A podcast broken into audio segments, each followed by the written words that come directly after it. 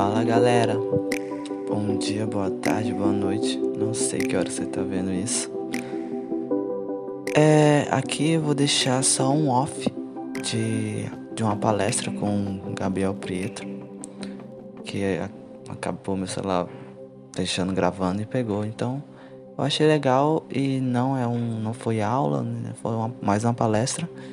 Então eu resolvi postar aqui e vai estar um pouco de barulho, ou no começo vai estar meio ruim assim, mas relaxa, é, escuta direitinho, tenha calma, porque eu acho que vai ser bem legal. Coloca aí na velocidade 1.5 e vai. Vou contar, o tema é ser breve, se consigo fazer melhor do que a sessão anterior, porque não deu de pergunta, não deu tempo. Né? Ah, eu falei aqui sobre sobre Mateus 17, quando Jesus chama os discípulos, preparando-os para a vida adulta. Ele disse assim: Jesus está preparando o coração deles para a partida. Jesus fala assim para eles assim: ó, quem quiser vir ao mim, negue-se a si mesmo, tome a sua cruz e me siga. O, o a si mesmo são três verbos: né? negar, tomar, seguir. Quem quiser vir após os negue Vamos falar primeiro sobre o negar. É, o negar-se a si mesmo é isso aqui. Ó. Qual é o teu nome? Gabriel. Você pode ficar de pé? Deixa eu fazer. Gabriel, Feche seus olhos. Não abre jeito nenhum, tá?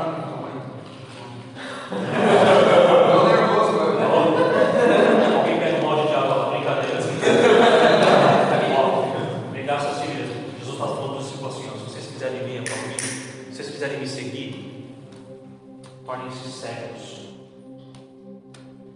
para vocês. O negar-se a si mesmo tem a ver com tornar-me cego. É assim, ó. É Jesus pegando no braço, não abre o não abre o olho, não abre o olho.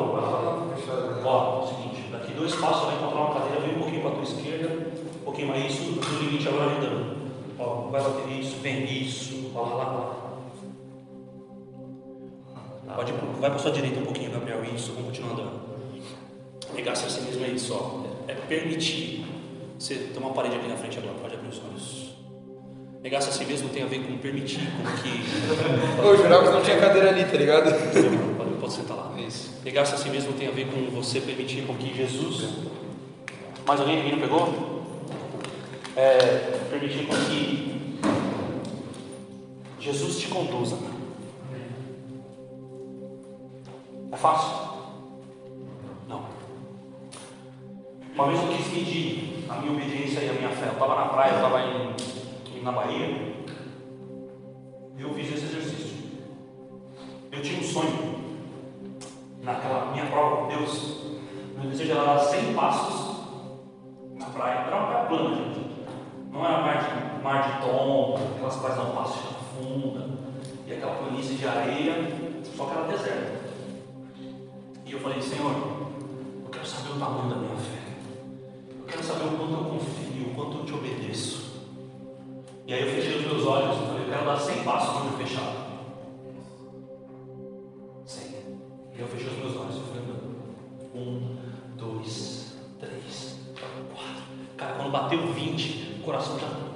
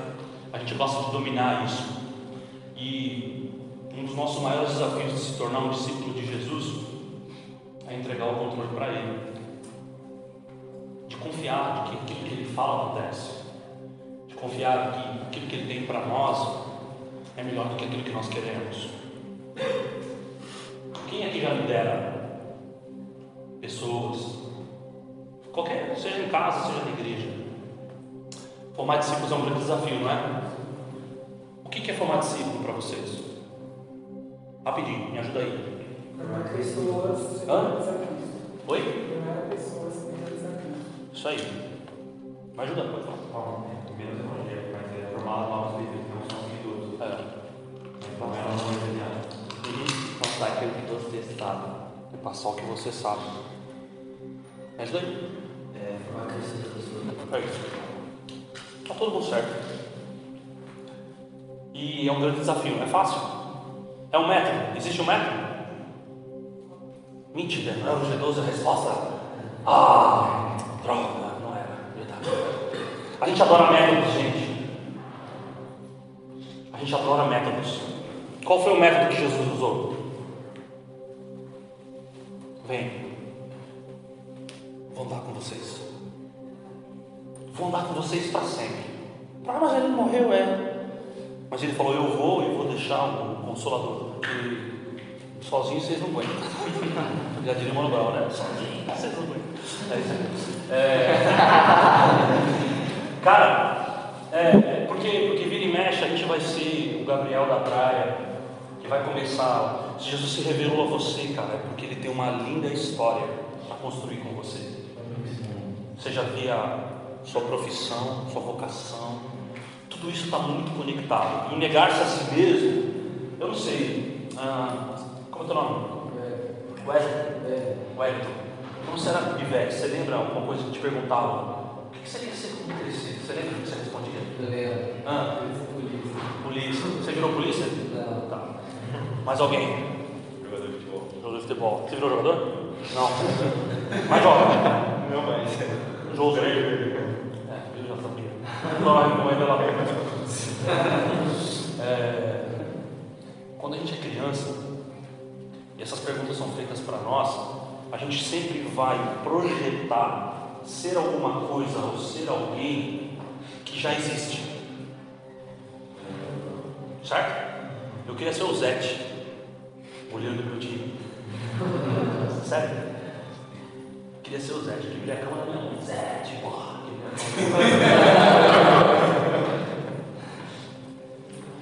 Só que depois, lá com 21 para 22, eu encontrei Jesus. mano. E aí, quando a gente se encontra com Deus, a gente descobre quem a gente é. Quanto mais eu me aproximo dele, mais eu vou descobrindo quem eu sou. Você quer ser o Zé? Tipo, ah, lógico que não, estou mó feliz. Eu estou muito feliz de ser o Gabriel, cara.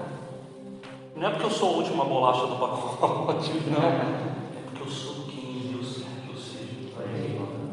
Entendeu? Você não é jogador, mas você não está feliz. Cada vez mais feliz. Lidou com frustração, provavelmente. Você lidou com frustração? Mas e hoje? Você se martiriza e fala, eu não sou policial. Porque você vai se encontrando em Cristo, você vai entendendo que você é, de alguma forma, não é por incapacidade que você não se tornou um policial. Você não se tornou porque era plano de Deus que você fosse o Wellington o que você faz hoje. O que você faz hoje? Ó, empresário. Policial ou empresário. Se ele soubesse que o encontro com Cristo fosse gerar isso quando ele era criança, ele diria: Eu quero ser um empresário. Por que eu estou dizendo isso? Porque na nossa construção para se tornar um discípulo de Jesus, vai passar pelo negar. Porque é natural a gente apresentar as nossas vontades. Se você não tiver vontade, está uma coisa estranha também. É natural, eu quero ser. Você se projeta em alguém. E depois tem o tome a sua cruz. Tomar a cruz é algo, é algo leve? Sabe isso, o que no original da Bíblia texto significa? É, se levantar com alegria. Então, quando não sei quem foi criado no lar cristão ou ainda sofre esse tipo de bullying dos amigos, dos ambientes, ele fala assim: ah, você é crente, você não pode nada, você não pode transar antes do casamento, você não vai lá. E começa a zoar, né? E a gente descobre que na verdade é, seria Jesus mais prazerosa da nossa vida. É outro, isso é uma outra característica de um discípulo. Que ao invés de olhar para a balada e olhar para Jesus, ele fala: não dá nem para comparar. Vai aí. Demorou, é legal, cara. Porque ao invés da gente, eu não sei, eu fui criado num ambiente muito religioso, né? Até os 16 eu fiquei na igreja, depois me envolvi com droga, crime, tráfico, um monte de coisa, depois me converti com 21. Mas é. Não me ensinaram a amar Jesus, cara. Me ensinaram um livro de regra, ó, você não pode. Não. Ao invés de me ensinar o que eu podia, me ensinaram só o que eu não podia. Aí você faz o quê? Você está injetando outro desejo de conhecer aquilo que ele não pode. Você fala assim, cara aí, na moral, é mó legal carregar a cruz, cara. Muito bom imitar Jesus. É talvez a, é a coisa mais nova que o ser humano pode experimentar na Terra. É diferente, né? Mudar a outra face, sabe em cima da milha? Sabe tomar um beijo do Judas? É tão legal. Porque o natural é revidar com a mesma violência que você recebeu. E quando você reage como Jesus, no fundo você constrange todo mundo que está ali. O tomar sua cruz tem a ver com isso. É uma decisão consciente de que eu quero imitá-lo. E imitá-lo é a coisa mais prazerosa da vida. É com entusiasmo que eu cato a minha e vou. Durante muito tempo eu tinha vergonha de Jesus, gente. Já teve vergonha de Jesus? Conta aqui, ninguém vai saber. Só entre nós. Já, né? Mas e hoje? Meu irmão, cara, envergonhar de quem? Aquele que eu amo? Esquece, esquece. Não dá mais. Não dá mais. Não tem nada mais que eu ame. Mas você não tua esposa ama. Toma teus filhos amam muito. Mas eu amo Jesus. Não tem mais nada mais prazeroso que isso, cara. Tá ligado? Não tem, mano. E quando meu olho bateu dele, esquece. Ele me conhece, eu conheço ele. Porque eu me relaciono. Então tomar a cruz, eu me lembro de uma cena muito interessante. Nesse mesmo resort que eu estava, fui a trabalho. E fiz o teste dos passos na areia. Era muito chique, mano. E eu tava sem grana, tudo. O que, que eu fiz? Eu surfo. E eu queria conhecer, eu queria surfar uma onda, chama de Praia da Tiririca, Itacaré. E tava, é uma hora de onde eu tava, do lado de Ilhéus. Aí eu falei, mano, eu tenho. Faz tempo isso, viu, gente? Eu tinha 50 conto. Sério, eu tinha 50 reais no bolso. Eu falei, de algum jeito, nem que eu durma na praia, mano. Eu levei minha prancha, a trabalho. Mó vergonha o cara chegar a trabalhar com a prancha junto. Não, vai trabalhar, não. E aí, enfim. Todo café da manhã eu eu pegava a fruta daquele bifezão que tinha tudo, vai bola, né? Eu ia, pegava fruta, pegava o iogurte e ia guardando no quarto. Mas como assim, não estava roubando não, gente. Guardava, vai ser para quando eu estiver lá em Itacaré. Eu, eu não era casado ainda, se você falar 2004, isso aí. E aí eu cheguei com.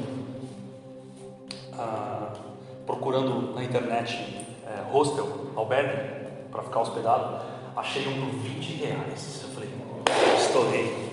Dá para pagar duas diárias, só para 10 Aí, beleza. Cheguei lá. Estou falando sério, era, era só um quartinho, só a cama e o ventilador. E aí, eu naquele resort, mano, que tinha dois pau a diária, forrado de só gente bacana, eu tava trabalhando lá. E aí fui, peguei o ônibus, pá, me deixou lá, beleza. Quando eu, quando eu cheguei na rodoviária de Itacaré, que no meio da, de uma feira livre lá, o menino me viu com a prancha com a mala, veio com um carrinho de mão assim, ó. Você vai ficar onde? Eu falei, vou ficar, assim, o nome lugar. Vou ficar e tal. Ele falou, é mesmo? Eu falei, é. Ele falou, não, eu conheço mais barato. E é melhor e mais perto da praia. Eu falei, Vamos lá ver. Aí o cara levando minha mala, minha prancha, eu conversando com o menino, novinho menino. Aí ele me levou, era 15. Eu falei, nossa, sobrou 20. E aí eu consegui dar, paguei os cinco contos na mão do menino que levou minha mala e a prancha, ainda me indicou o lugar e fiquei lá. Mas por que eu estou falando isso? Sobre o orgulho de carregar o evangelho da cruz do Brasil. Aí eu falei, Deus, cara, sentei lá, botei os iogurtinhos, as maçãzinhas, as bananas, falei, mano, vou sobreviver com isso aqui. E tá da hora. E aí conversei com a dona da pousada, lá, o que lá, não, não, surfei, cara, surfei com baleia, umas coisas incríveis, um lugar incrível. Isso foi, foi mesmo, foi muito bonito. E aí à noite eu estou andando e que tinha um bola de neve lá na igreja. E era no meio dos bares, tá ligado? Bar, bar, bar, bar, bar, bar, bar, bar. De Jesus cheio de bola de neve. Eu falei, cara, vou no culto, mano, sábado à noite, o pão vai cantar. Aí eu falei, mano, demorou. Cara, e você tinha que passar um vídeo de todas as baladas, né, cara? E na hora eu falei, cara, catei a minha shedzinha aqui, ó. Sempre faz tempo que eu tenho esse modelo da Santa Glória. Aí eu, cara, ô, eu me senti um assembleiano. Botei a bibrona aqui, ó, andando na rua desfilando. Cara, que coisa boa é ser cristão, mano. Eu vi no cara, eu vi, tinha rolado uma treta dentro da água. Um local tinha mandado um cara sair da água porque tinha rabiado. O rabiado entrou na frente da onda.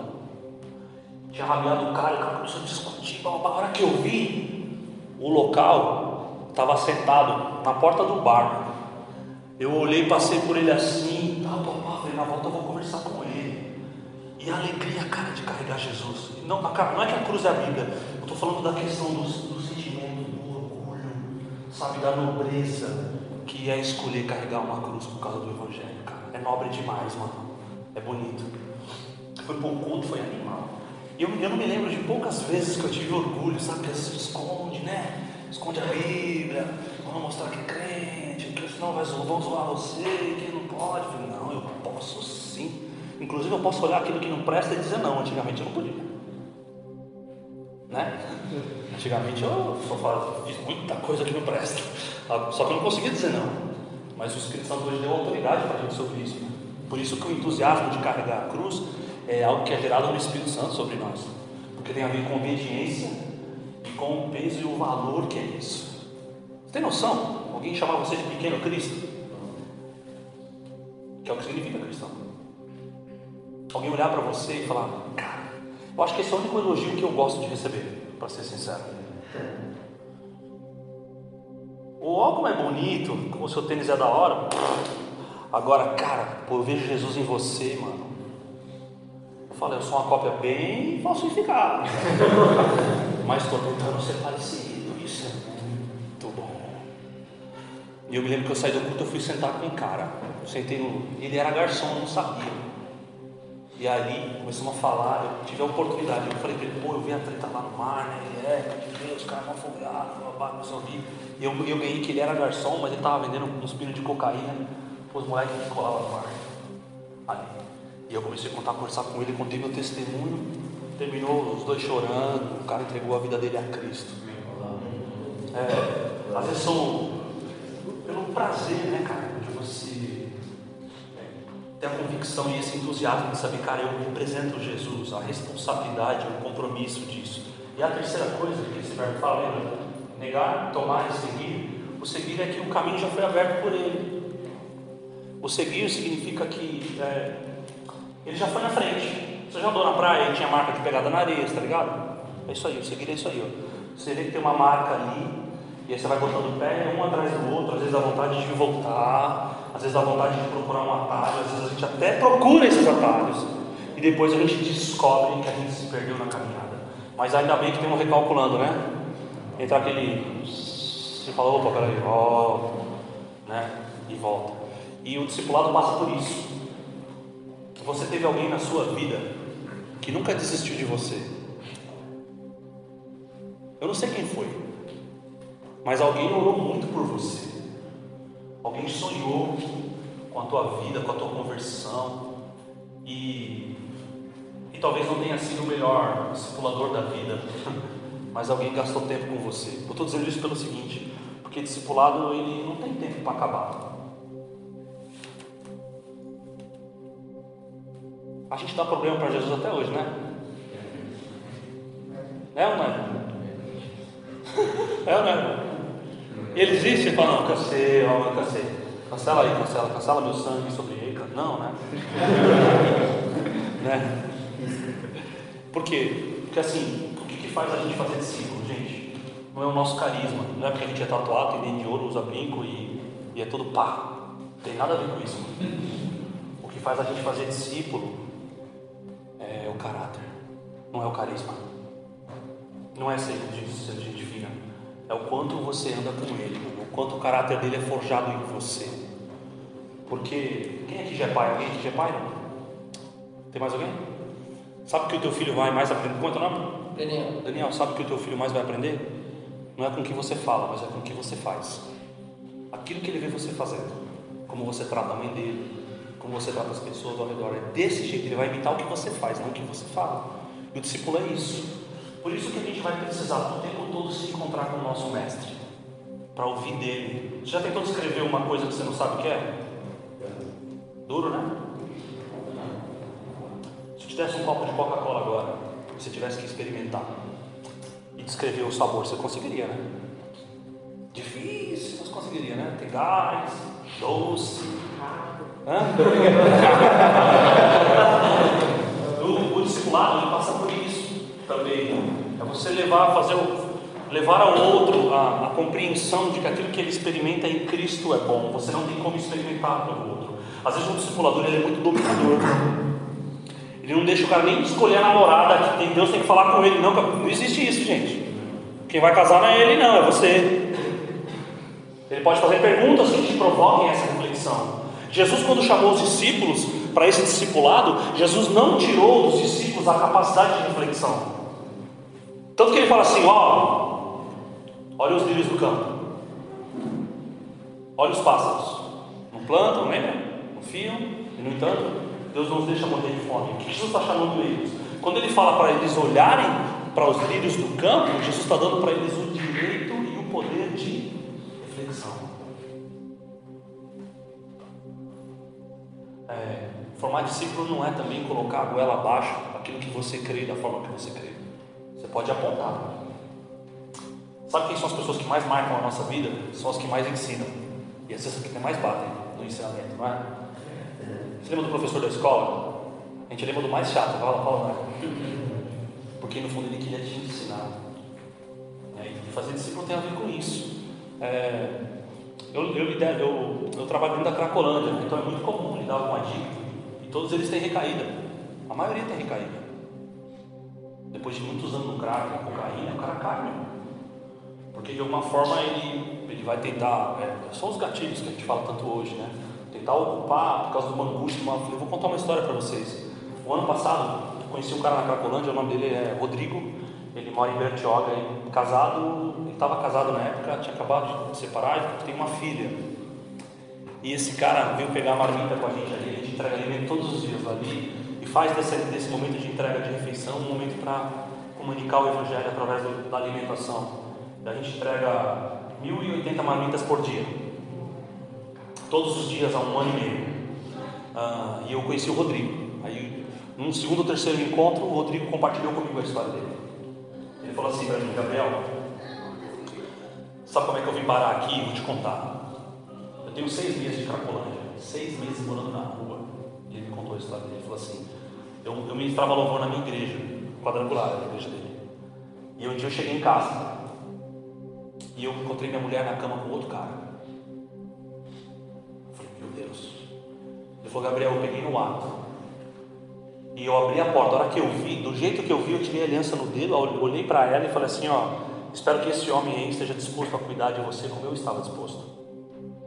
Eu fechei a porta de casa. Aí ele, é, ele é gesseiro e pintor. E o que, que ele fez? Por conta da vergonha dele, de, de ter sido chifrado, não, não achei outra palavra, desculpa aí. Eu não estou muito preocupado, desculpa. A gente vive nesse mundo, né, gente? Não é uma palavra torre. Nós somos umas bênçãos.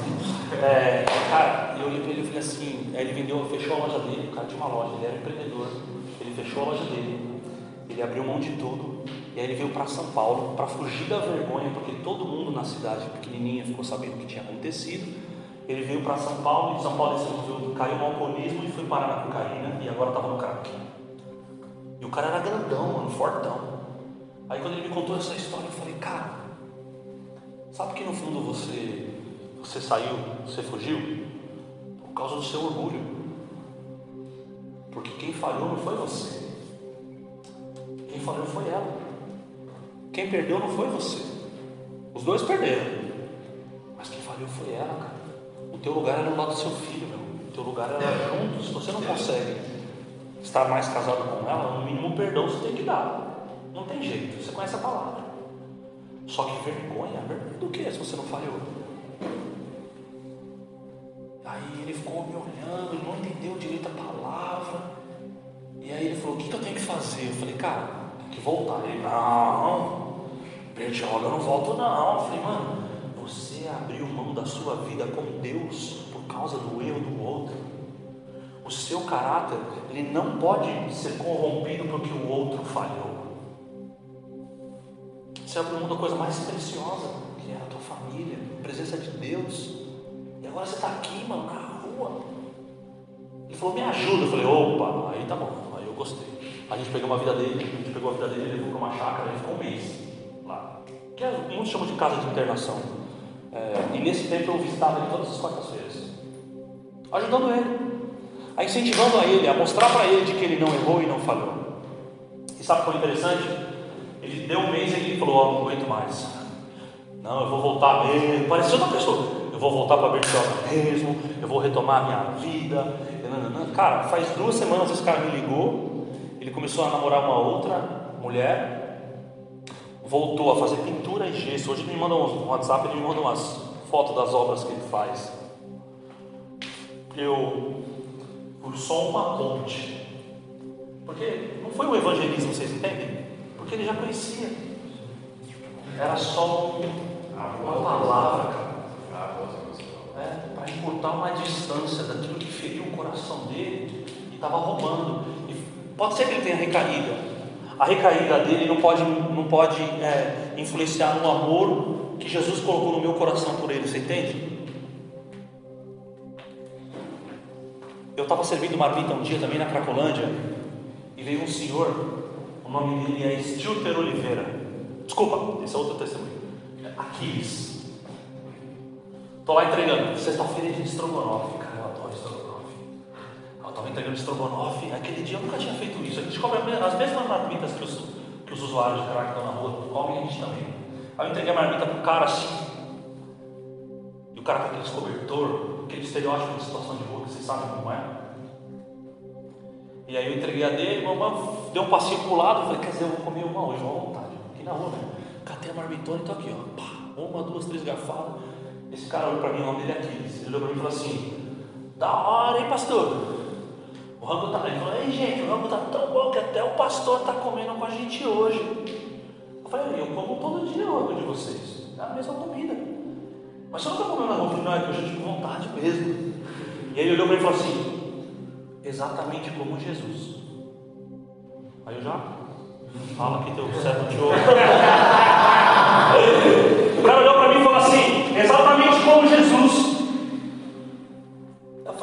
E aí? Ele falou: então, Jesus, pastor.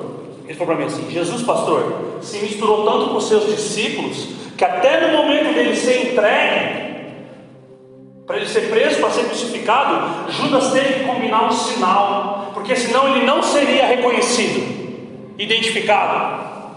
Entendeu? Jesus não seria identificado por causa da roupa, nem pelo jeito.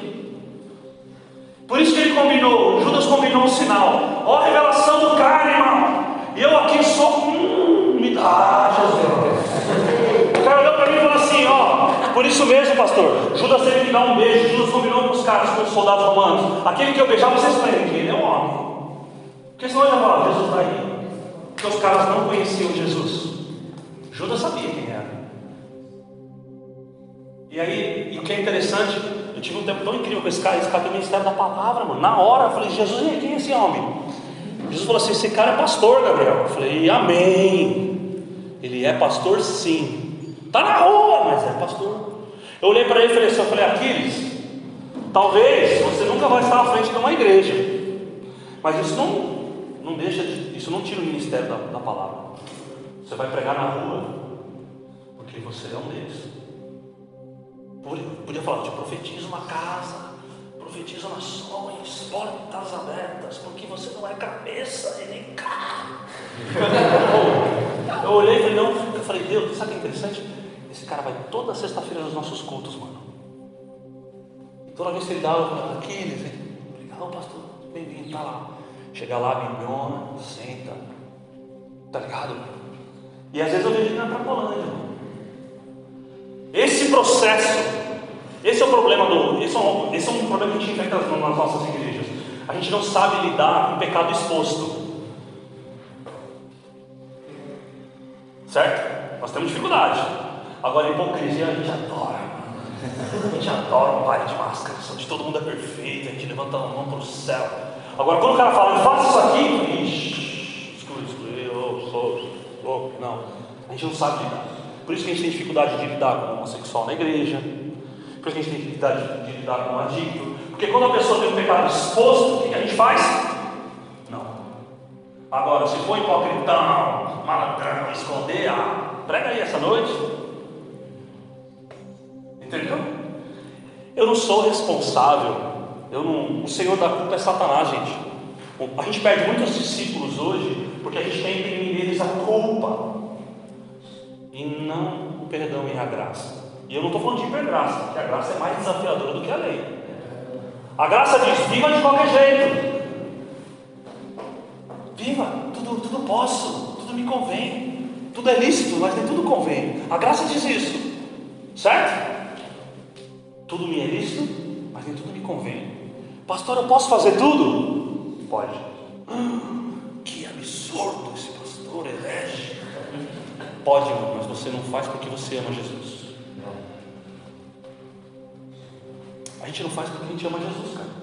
Porque a gente sabe que aquilo afasta a gente da presença dele e acaba com a alegria de imitá-lo, acaba com, a, com essa responsabilidade de ser um compromisso.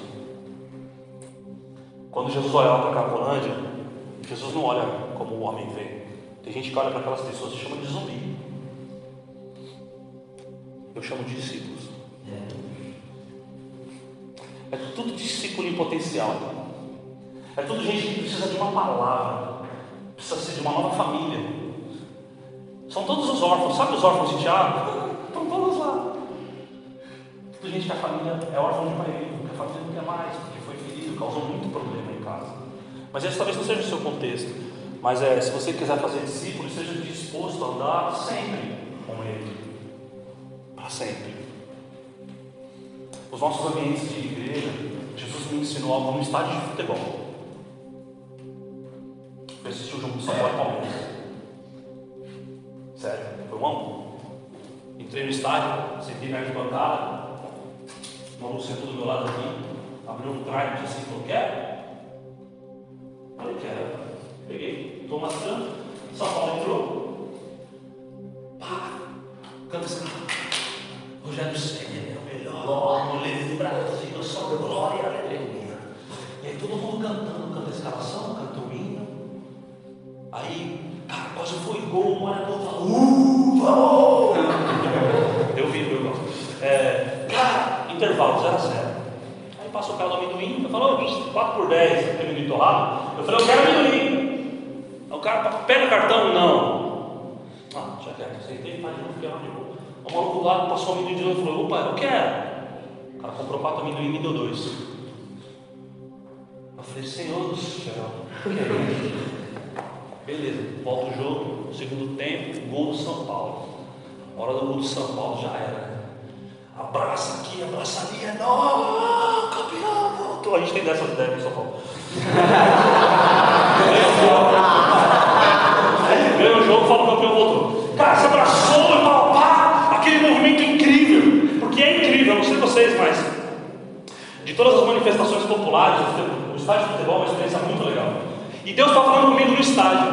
Quando terminou gol do Palmeiras, aí já mudou o disco na hora, né? vira logo. É do meu tempo, né? Disco do meu tempo. Muda a playlist, ficou mais contemporâneo. É, esse cara não presta. Todo Palmeiras, um, esse cara, todo mundo, os profetas, tudo começa a se levantar. Esse cara não presta. Aí o Senhor fala, vai Deus, usa os seus profetas. Ah, esse maluco não presta, esse cara é ruim, muda não sei o quê. Todo mundo ali começa a reclamar. Aí, cara, acabou o jogo, tô indo embora, um um, tava. E Deus começou a falar comigo, ele falou assim, Gabriel, é, as, muitas igrejas estão assim.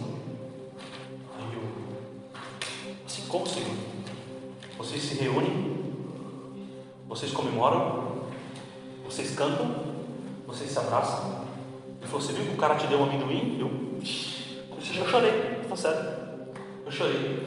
Vocês se tornaram um, um evento. Vocês não têm mais relacionamento. Aquele cara foi embora, você não sabe se ele estava bem. Você não sabe se ele estava em depressão. Você não sabe se ele estava enfermo. Você não dividiu com ele. Todo o teu relacionamento se reteve aqueles 90, 120 minutos que vocês ficaram juntos. Você não vai mandar uma mensagem para ele. Você não vai convidar ele para vir na tua casa. Mas o time, vocês torcem ao mesmo. As músicas. E aí eu falei, Senhor, Pai. Porque a gente se reúne, mas não se encontra. Esse é o nosso problema hoje. A gente se reúne mesmo. E as reuniões são lindas. Mas se encontrar é diferente. Se encontrar é se permitir ser vulnerável à lágrima e à dor do outro. E é por isso que a gente hoje tem feito muito pouco discípulo. Porque a gente não quer participar do sofrimento do outro e muito menos quer se expor. A gente prefere as máscaras. A gente prefere o heroísmo, onde eu não posso mostrar o meu pecado para ninguém. Não sai contando seus pecados para todo mundo, não. Não seja assim. Não seja essa pessoa. Escolha um homem sério que vai poder te aconselhar e que vai trazer sobre a tua vida, assim como você pode trazer para a vida do outro, perdão e graça. E falar, cara, ó, você falhou. A verdade precisa ser dita, mas em amor. Porque se Deus corrige quem Ele ama, Ele nos deu essa capacidade também de olhar para o nosso irmão em amor. Eu vou contar uma história para vocês. Não sei quanto tempo eu tenho, me ajuda aí. Tem mais? 15, vamos. Eu lá, consagrado, missionário, ungido, labrachando, estou eu lá, lá em Búzios, evento da Veja Rio, os caras chamaram a gente para pregar. Fui lá.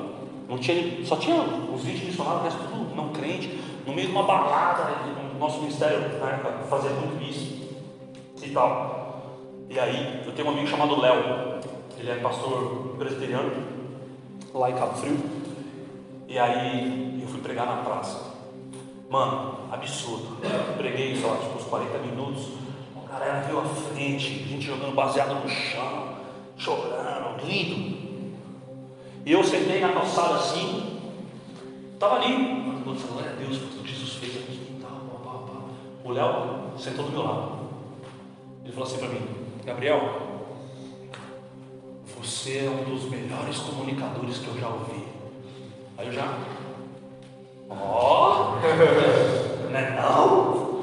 Ele olhou para mim e falou assim, mas que mensagem bosta, hein? O me rasgou uns, uns 10 minutos, irmão. Falou, cara, você misturou tudo, mano. Era só falar de Jesus, mano. Até de natureza você falou. Ele falou assim, esse cara era bom, mano. Ele falou assim, ó. Foi bom, foi bom, foi bom, foi bom, foi da hora. Esse cara falou assim, eu sei que aí no fundo você quer me matar. Eu fiquei, aí ele está querendo me agredir, porque a gente nem, até então não era amigo dele. Mas o cara falou uma verdade em amor. Eu não, ele não fez uma mentira, ele estava me ensinando. E aí ele conversou, depois terminou, ele falou, eu vou orar por você. Porque eu sei que o Senhor vai te levar para muitos lugares. E para você nunca mais se esquecer. Seja direto, seja intencional. Não perde mais seu tempo. Não querer ensinar tudo sobre a vida num momento ali. Não dá. É muita coisa.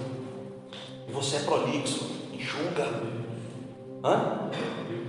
É. O cara foi. Eu, tipo, mal boa, né, irmão? Vai, vai dando, vai. O que aconteceu? Quatro anos depois, eu chamei esse cara. Eu era pastor jovem na igreja Bastante Liberdade. Eu chamei esse cara. Ele fala muito sobre sexualidade. Ele é muito fera. Eu chamei ele para falar sobre sexualidade no nosso acampamento, que era o tema do acampamento da igreja. No primeiro culto, no sábado de manhã, é, teve um monólogo de uma menina lá na igreja, e aí ela falando sobre ah, a questão da hipocrisia, do perdão de Deus, enfim. Ah, esse cara saiu no meio do monólogo, e ele era um pregador, mano. Esse cara saiu no meio do monólogo e foi para o chalé dele. Eu até então não sabia. Eu só fiquei olhando e falei, meu Deus, cara, já vai embora. Que tá fazendo levantando? Será que foi no banheiro? Esperou um tempo, não voltou, esperou um tempo, não voltou. Eu falei, vou lá. Aí eu vi estava sentado na porta da escadinha do chalé dele lá. Ele era o pastor convidado. Ele falou, eu vou embora, mano. Eu sou um hipócrita, cara. Eu, eu prego coisas que eu não vivo. E começou a derramar. E aí, eu fui orando, orei com ele. Eu falei, Deus, cara, obrigado porque a tua palavra diz que pecado confessado é pecado perdoado, né?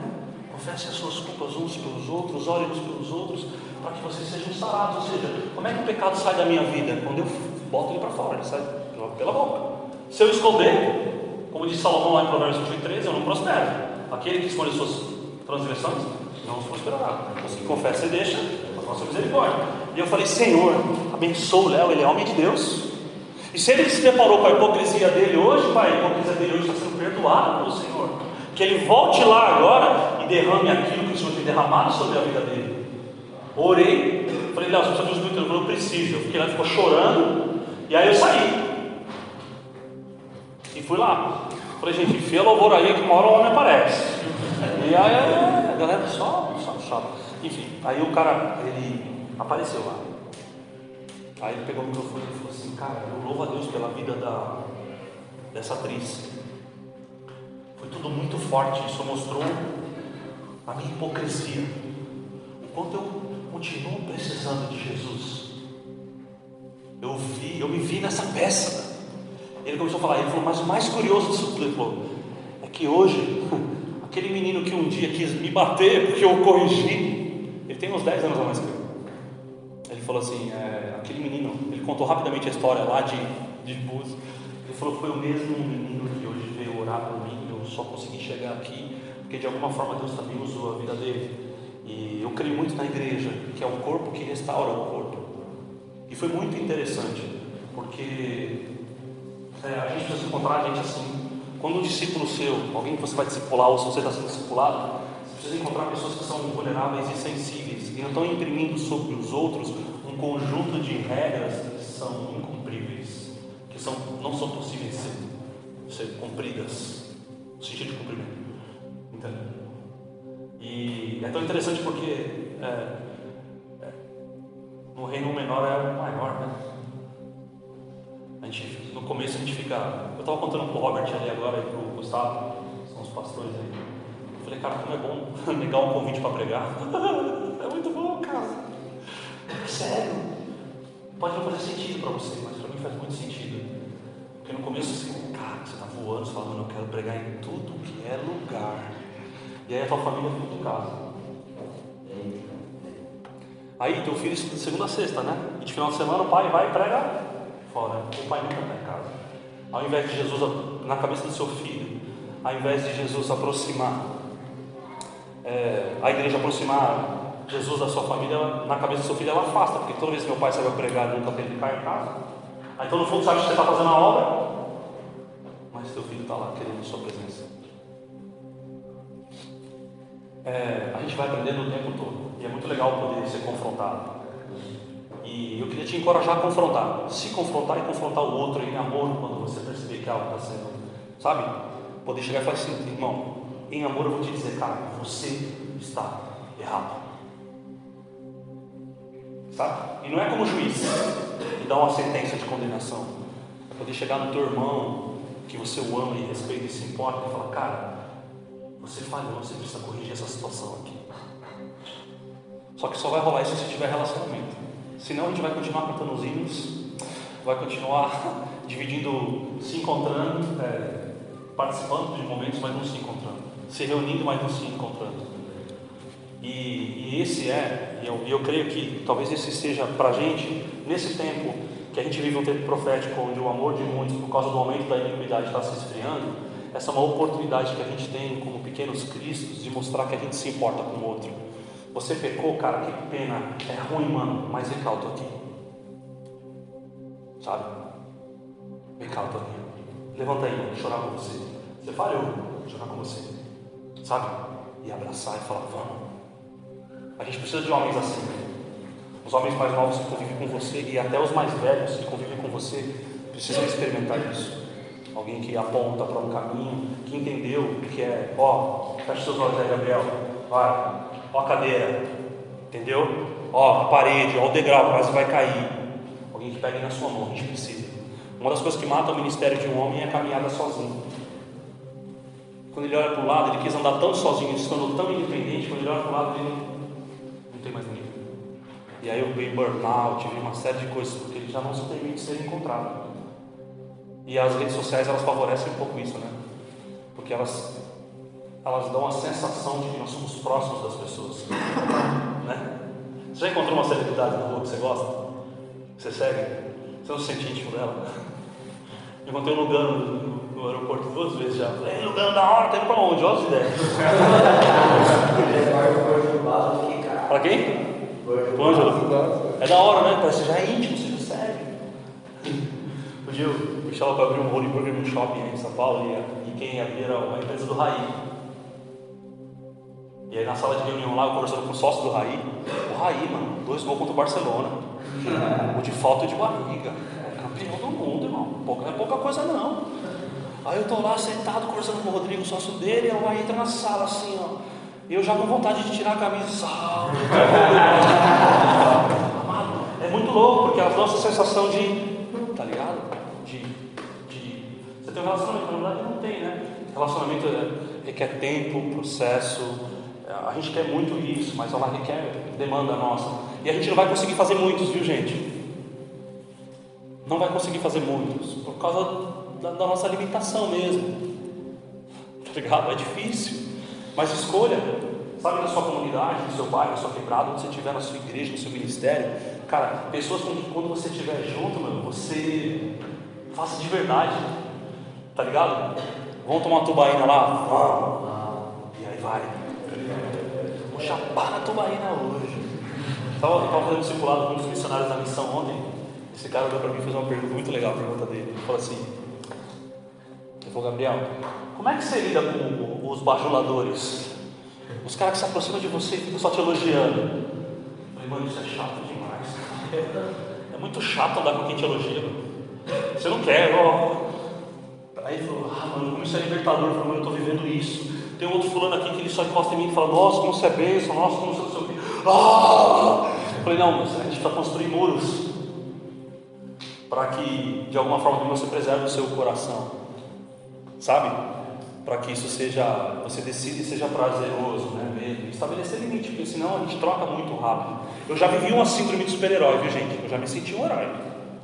2013 eu era o herói, eu tinha certeza absoluta, a última coca daquele deserto, eu era essa pessoa. Até antes de uma viagem missionária, minha mulher olhou para mim e falou assim: Nós vamos se separar quando voltar. Você não para em casa, é só prega, prega, prega, prega, prega. Só quer ver manto, mistério, milagre, conversão, cura. Chega, não aguento mais não. Sou uma... Ela falou assim para mim: Eu me sinto viúva de um marido vivo. Tomei essa daí, irmão. É, não estou brincando, é sério. Aí eu falei: O quê? Eu vou nessa viagem missionária nada. Pregar o que lá? oh, não. E enfim, entendendo tudo na minha vida, e falando: pera, calma, calma, Gabriel. Você não é o Salvador. Você conhece ele, mas você não é ele. E aí, enfim, porque coisas que a gente sai fazendo, né? Esses são erros que todos os líderes, ou boa parte dos líderes, acham que estão fazendo para Deus, mas acabam, as pessoas que nos amam, nos cercam, acabam. E se gente for parar para pensar, eu estou vendo meu filho crescer hoje, e eu falei sobre negar um convite para pregar, é muito legal. É uma liberdade, é muito bonito, é, é libertador, mano. Para quem está acostumado a pregar em qualquer lugar, no final de semana, direto, cara, foi muitos anos fazendo isso. E aí você recebe o convite e fala assim, cara, eu vou pregar porque eu tenho um compromisso. A pessoa me pergunta o que é. Mas eu você sabe, eu marquei de ir para a praia com meu filho. Alegria. Fiz esse final de semana. Era feriado de São Paulo, sexta, sábado, domingo e segunda, quatro dias. Que alegria é entrar no mar, pegar onda e ver meu filho comigo. Tá ligado? Aí pega na mão e aí filhão, tava água gelada, né? Tá, mas a gente gosta, né, pai? É, a gente gosta. Nós somos os caras das praias, filhão, ele é, eu sou mesmo. Vamos ver essa montanha fazer uma foto. Ele falou, vamos. E aí ele vai, ele puxando a irmã, a minha filha com medo. Aí subiu a gente na pedra lá fazer uma selfie, minha mulher lá embaixo, gelando de não sei lá.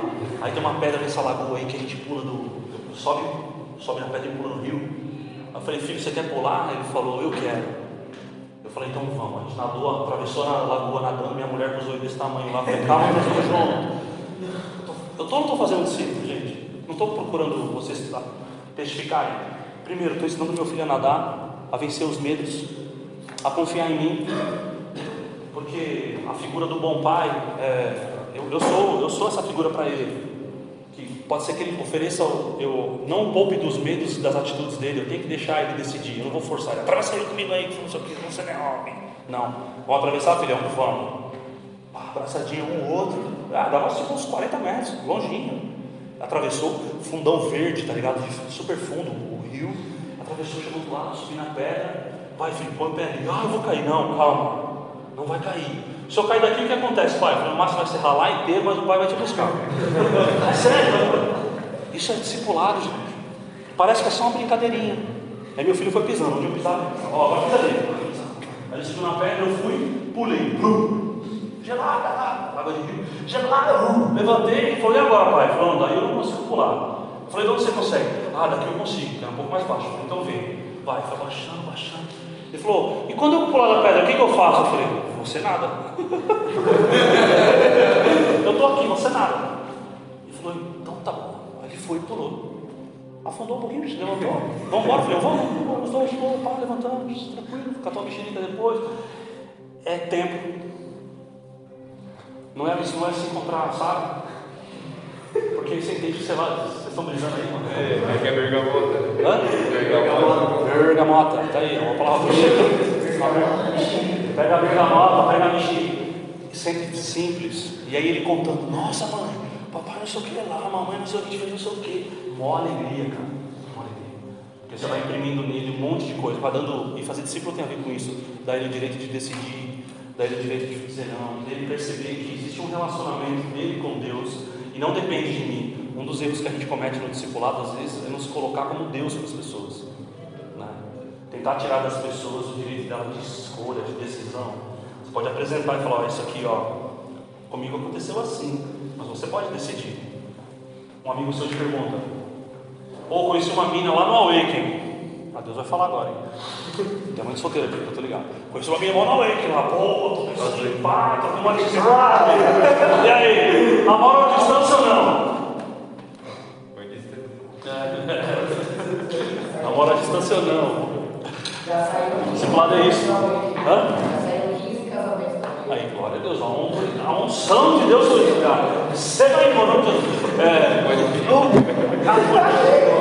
então, é, o discipulado vai passar por isso, com aconselhamentos de coisas que são simples e, a, e aquela, aquela máxima de você levar pessoas num ambiente que você conhece. Né?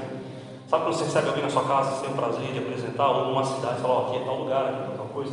Discipulado tem a ver com isso, a pessoa decide. Ou quando você leva uma pessoa num restaurante que você gosta muito, ela vai te perguntar, mas o que eu como aqui? Você fala, ó, eu gosto muito disso aqui. Mas tem abacaxi eu não gosto. Ah, então tem outras opções. Dá o direito do outro escolher. Mas apontando sem negociar princípio, não ter vergonha, não ter medo de corrigir. Ensinar essa beleza do que é, cara, é, o, o grande desafio que é eu me tornar sério para a minha vontade. Permitir com que a vontade de Deus me conduza. E eu vá descobrindo ela. A gente não conhece toda a vontade de Deus, certo, gente? Nós não conhecemos toda. Né? Ela vai sendo apresentada, né? Quanto mais a gente vai encontrando com ele, mais da palavra a gente vai entendendo. Opa, isso aqui faz sentido. Opa, isso aqui faz sentido. E vai fazendo sentido. O tomar a cruz é o entusiasmo. Lembra? De viver uma vida entusiasmada por Jesus. Não dá pra você falar, Jesus é legal e você está mal cara da derrota? Eu não quero está triste, ô, Jesus é mó legal. Uh, uh, uh. Tá ligado? Ai, vida demais. Ele falou que é vida abundante. Não falou? Explode, não tem jeito, mano. É muito louco, sabe? Mas você é muito louco, né? Eu falei, eu sou mesmo. Eu creio em alguém que eu nunca vi.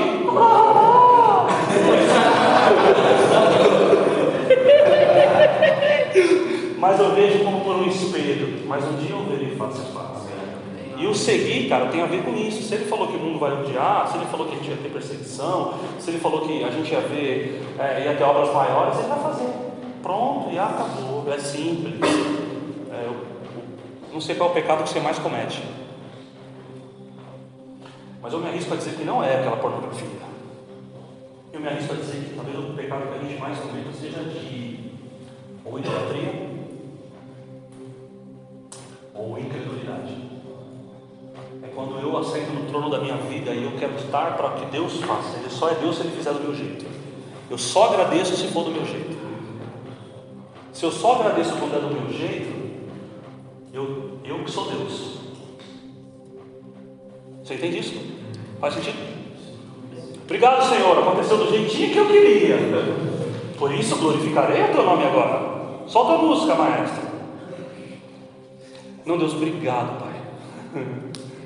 Obrigado, Deus, que eu sou um gênio mesmo. Eu não sei nada. Ô, oh, pensa comigo aí. Se Deus tivesse dito para todos os, aqueles em que Ele chamou, tudo que eles iam enfrentar, não seria muito difícil, mais difícil dizer sim? Então, que bom, né? Que bom que a gente não sabe todos os B.O. que a gente vai enfrentar na vida, né? Quando ele acontece, a gente de alguma forma já está preparado para enfrentá-lo, né? Você imaginou quando Deus chama Abraão para fora da tenda e fala assim: Abraão, olha para o céu aí. Sua descendência vai ser. Abraão viu nós ali, vocês estão ligados, né? Daí nasce aquela expressão: quando morre, para as crianças viram uma estrelinha no céu. Vovô morreu, onde ele foi, mamãe? Virou uma estrelinha no céu. Abraão viu a gente lá. É, o processo para que essas gerações dessem a todas as nações que Abraão viu nas estrelas, nas incontáveis estrelas do céu, ele aconteceu durante toda a vida dele. Talvez ele não tenha visto tudo acontecer, mas nós somos um cumprimento disso. Né? Quando eu falei de incredulidade, é porque a gente só perdeu o controle e entregar nas mãos do Senhor. E acreditar que de fato, mesmo quando as coisas não acontecem do nosso jeito, é Deus. É Deus. Amém? É isso aí. Deus abençoe.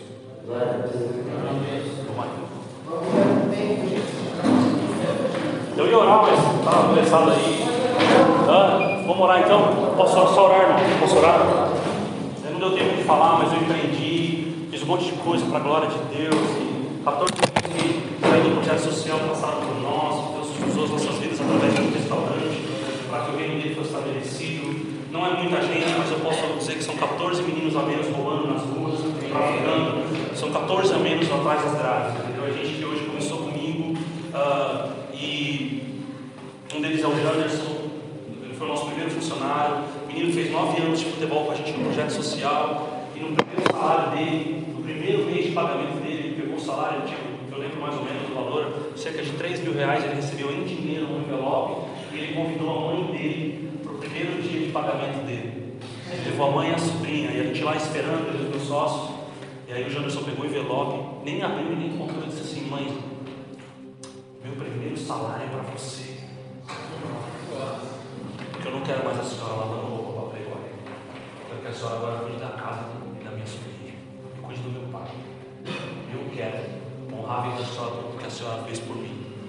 E Deus nos levou a esse, a esse tem levado a esses lugares. Assim. E, e eu espero mesmo, não sei quantos aqui têm vontade de empreender, esse desejo de, de empreender, de alguma forma de dar oportunidade para quem não teve. Nessa área que a gente atua, por isso eu estou na Cracolândia, para é, trabalhar com prevenção, máximo que eu puder para evitar que crianças e adolescentes cheguem naquele estado de rua, ou que a única oportunidade de fazer dinheiro é através do tráfico, é através da prostituição. A gente convive e discipula muitas garotas de programa, crianças de 12 anos que as mães preparam inclusive para serem garotas de programa, que é uma fonte de vida rápida e fácil, mas ao mesmo tempo, enfim, vocês sabem, ou pelo menos imaginam todos os males que isso pode causar. E a gente está ali para isso. Eu não sei qual é o teu sonho, qual é o teu desejo, mas uma coisa eu sei. Talvez as escolhas mais importantes que a gente faz na vida a gente não escolhe. O Senhor escolhe por nós. Isso é muito bom. Isso é muito bom. Você escolheu o seu nome? É importante, né? Você escolheu a cidade que você quer nascer? Não. Você escolheu as coisas que te dão prazer em executar? Não. Vocês são de onde? Isso tem a ver com Deus, sabe? Tudo aquilo que você tem prazer em realizar tem a ver com aquilo que Deus te chamou para ser. Tem, pode ver, nós temos várias tarefas algumas pessoas se realizam empreendendo, algumas vão se realizar desenvolvendo um software, alguns vão ser professores, alguns vão ser advogados, alguns vão ser porteiros e alguns vão ser sei lá o quê. Mas foi o Senhor que colocou isso sobre vocês. E a minha oração é para que vocês vão e deem frutos como Jesus orou. E que através do seu trabalho e de quem você é, em nome de Jesus, cara, as pessoas possam ler a Bíblia e conhecer o Evangelho através da sua vida. Não porque você é carismático, gente fina, e tem uns dread, um cabelão da hora, mas é porque você decidiu negar-se a si mesmo, carregar a tua cruz e seguir. Amém? Pai, obrigado. Obrigado pelos homens de Deus que aqui estão. Obrigado porque eu sei que o Senhor tem um destino, o Senhor tem algo liberado do Pai para o coração deles.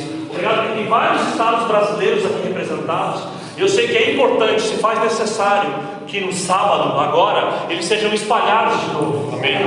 E eu te agradeço por isso, porque aquilo que eles receberam aqui, Pai, eles são agora se tornam responsáveis para continuar alimentando, aquecendo, botando lenha nesse fogo e decidam todos os encontrarem contigo, serem cartas vivas, cartas em que a sociedade lê, cartas em que as pessoas que convivem com eles leiam e entendam e percebam nitidamente quem é que os conduz e quem os move. Obrigado, Deus, por isso. Obrigado por escolhê-lo, por escolhê-los. E eu te agradeço, eu te peço por aqueles que têm sonho de empreender, por aqueles que querem começar algo, Jesus, que através da criatividade, do talento que o Senhor deu, possam fluir e possam gerar fruto, trazendo dignidade, trazendo justiça, trazendo acolhimento, trazendo graça, perdão, misericórdia e oportunidades, em nome de Jesus. E para aqueles, ó Pai, que têm orado, Senhor, pedindo uma parceira, uma companheira, que a maior característica, Deus, a listinha que eles sonham e pedem, Jesus, sejam que eles encontrem mulheres que se parecem com Jesus, que eles encontrem pessoas que estão dispostas a viver e a experimentar uma vida entregue ao Senhor completamente. Sejam homens íntegros ao Senhor, manejam bem a palavra da verdade, não tenham que se envergonhar, porque carregam e são felizes em ti, Pai, Senhor. Eu te agradeço e abençoo dos meus irmãos, em nome de Jesus. Amém.